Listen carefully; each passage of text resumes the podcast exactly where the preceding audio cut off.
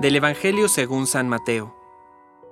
Jesús dijo a sus apóstoles, Cuídense de los hombres, porque los entregarán a los tribunales y los azotarán en las sinagogas.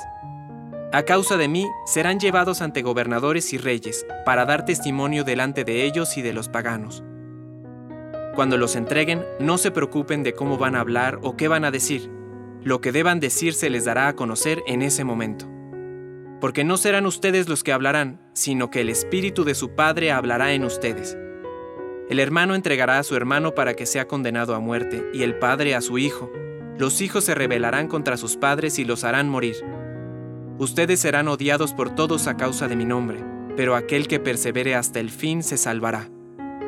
Palabra de Dios. Compártelo, viralicemos juntos el Evangelio. Permite que el Espíritu Santo encienda tu corazón.